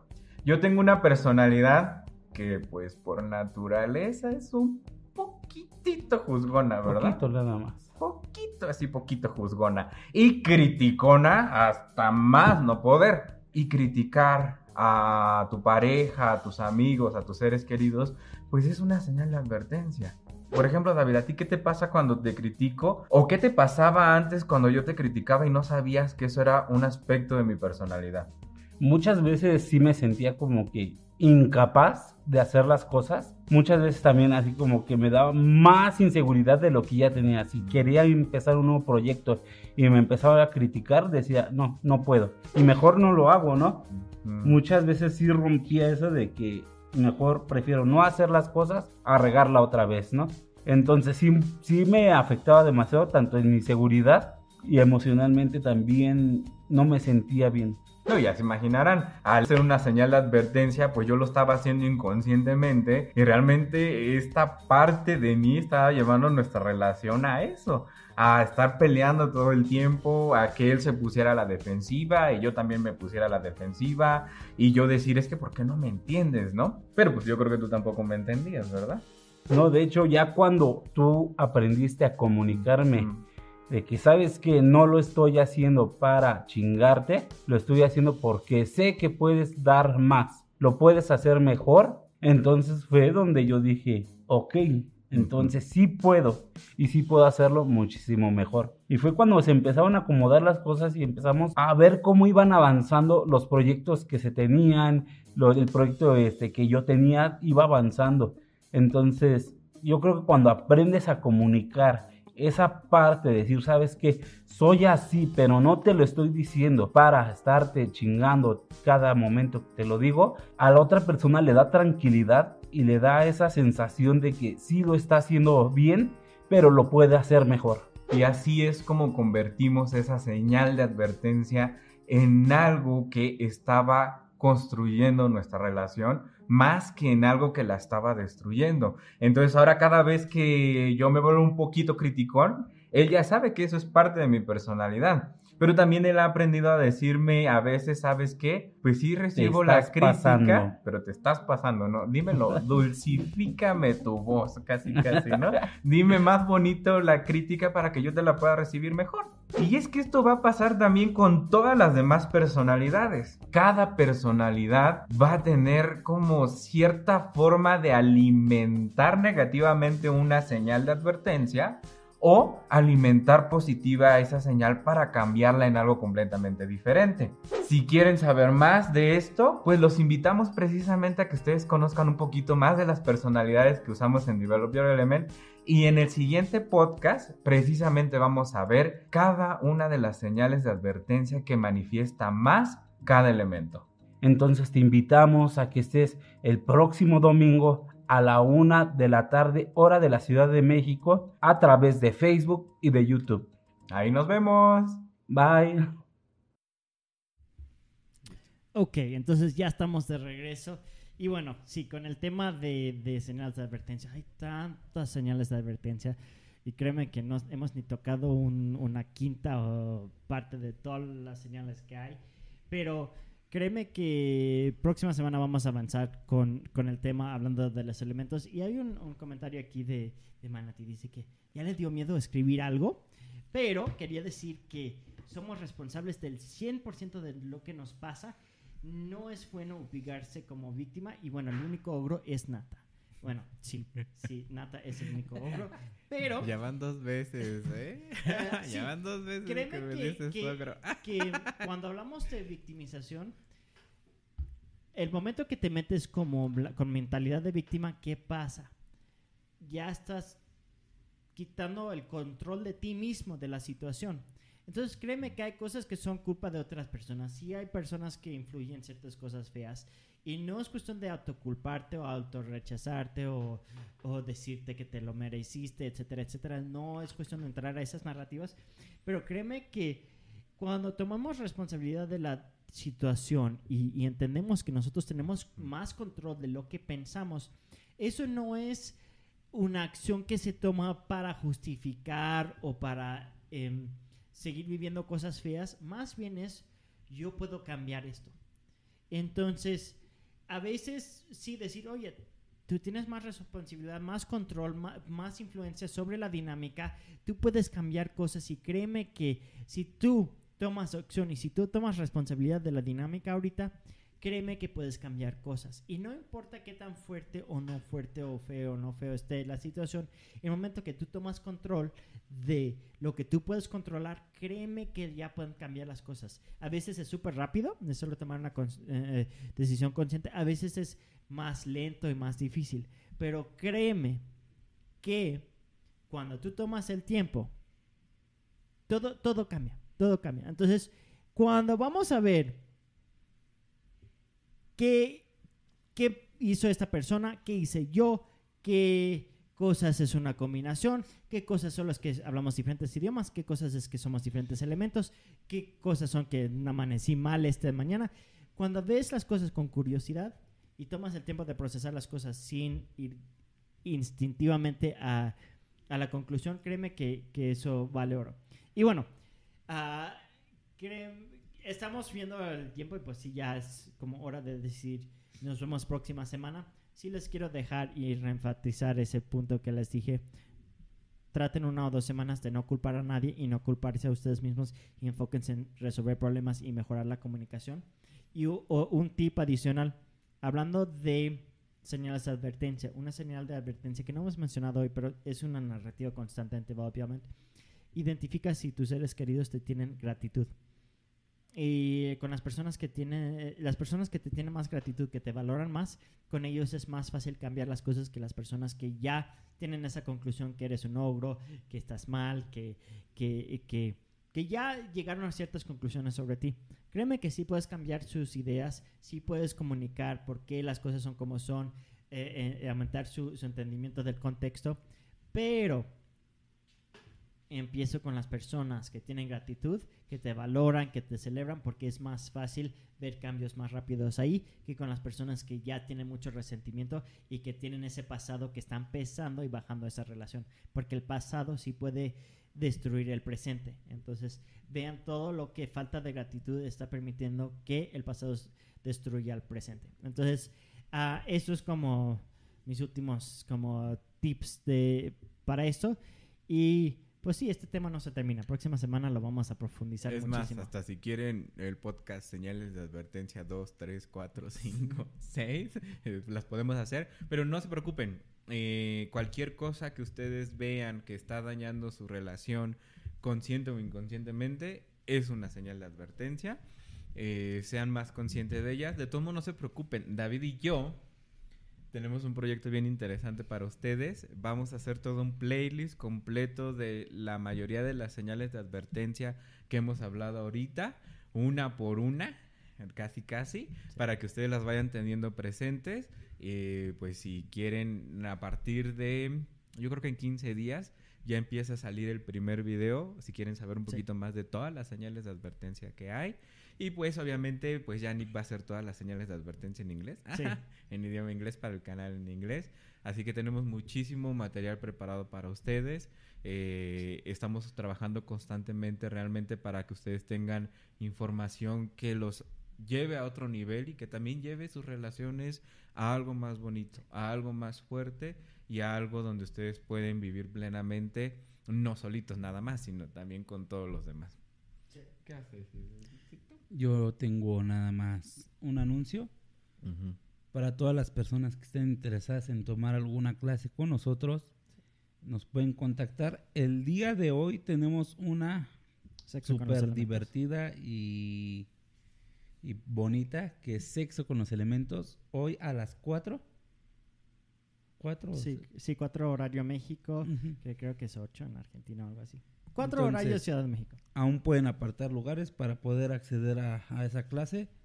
Eh, nos pueden contactar por las redes sociales, Facebook, YouTube y por Instagram. Sí. Entonces ahí estaremos contestando. Sí. Y nada más era lo que quiere decir. Sí, y este mes vamos a tener varios eventos, vamos a tener un mes entero de espacios regenerativos avanzados donde vamos a explorar todas las formas de regenerarte a ti y a tus seres queridos y de forma muy profunda y muy diversa para no poner todos los huevos en una canasta con espacios regenerativos. Y bueno, salen varios... ah, Varios varias cosas este mes, ah, Nata, David y yo también estamos haciendo un curso digital ah, sobre Te tienen hasta la madre, cómo sanar relaciones complicadas. Ese también lo estamos preparando ahorita y, y, em, estamos muy emocionados por lanzar ese probablemente este mes. Y ah, bueno, yo también tengo otros proyectos interesantes ah, que, en las siguientes semanas les voy a compartir cuando han avanzado un poquito más. Y bueno, como siempre, muchísimas gracias por toda la participación. Estamos súper agradecidos por todos los comentarios, todas las preguntas, toda la risa. Realmente cada día este podcast se vuelve más como una familia, más como, como un grupo donde nos reunimos y nos reímos y analizamos y vemos las cosas. Y realmente enriquece mucho el- este proyecto, todo lo que ustedes nos comparten. Y bueno, nos están mandando gracias. Eh, Isabel dice muchas gracias, me ha dado muchos tips en mis relaciones. Luisa dice "Ma- eh, gracias, más que interesante. Am, y sí, la verdad. Acá ver, también este en YouTube este Jasprem dice muchas gracias, está padrísimo. Muchas gracias a ustedes y también a todas sus aportaciones. Sí. Si quieren también ver temas en particulares después del podcast que los hablemos, también coméntenos, como ahorita, si quieren señales de advertencia 2. Ah, este, estaría bueno que nos comentaran para nosotros también tener una guía de todo lo que ustedes quieren saber sí. y poderlos pues, a- apoyarlos más. Sí. Apoyarlos más. Y muchísimas gracias por comentar y por todas sus aportaciones que nos dan en vivo. Entonces, con eso en mente, gracias, gracias, gracias, gracias, gracias, gracias. Y Manatí dice, nah, te queremos, Nata. Eres un ogro con encanto. Entonces, con eso Soy terminamos. Shrek. Ok. Hasta luego. Nos vemos próxima semana. Un besote.